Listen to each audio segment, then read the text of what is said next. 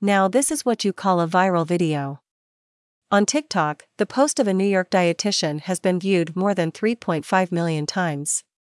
She presents a remedy for the difficult aftermath of a night out. Except that we have never really found an effective and scientifically proven solution against hangovers. Water, lemon juice, ginger paste. These are the ingredients in an American dietitian's remedy that she has shared to help TikTokers cope with their drunken nights.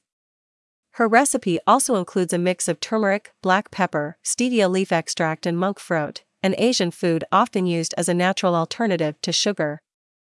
The video has been liked nearly 650,000 times, and users have been effusive in thanking the author. One TikToker wrote, for example, that he still had trouble drinking water, but that thanks to this solution it has become easier. This recipe that has gone viral is no miracle cure, although it could be beneficial for individuals who are looking to add a little something to their water consumption, something the dietitian outlines, acknowledging that the main benefit is hydration. Alcohol disrupts the antidiuretic hormone, vasopressin. In short, consuming alcoholic beverages disrupts kidney function, causing us to need to visit the bathroom often. That's why the only effective remedy for a hangover is to drink a lot of water.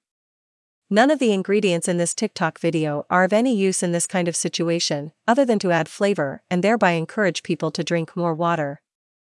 In this post, Monica D'Agostino doesn't hide the fact that she is a regular drinker, revealing that she often concocts this recipe after a weekend of ordering a bunch of tequila sodas. A risky behavior that is all the more dangerous as some viewers may extrapolate that a solution exists for countering binge drinking.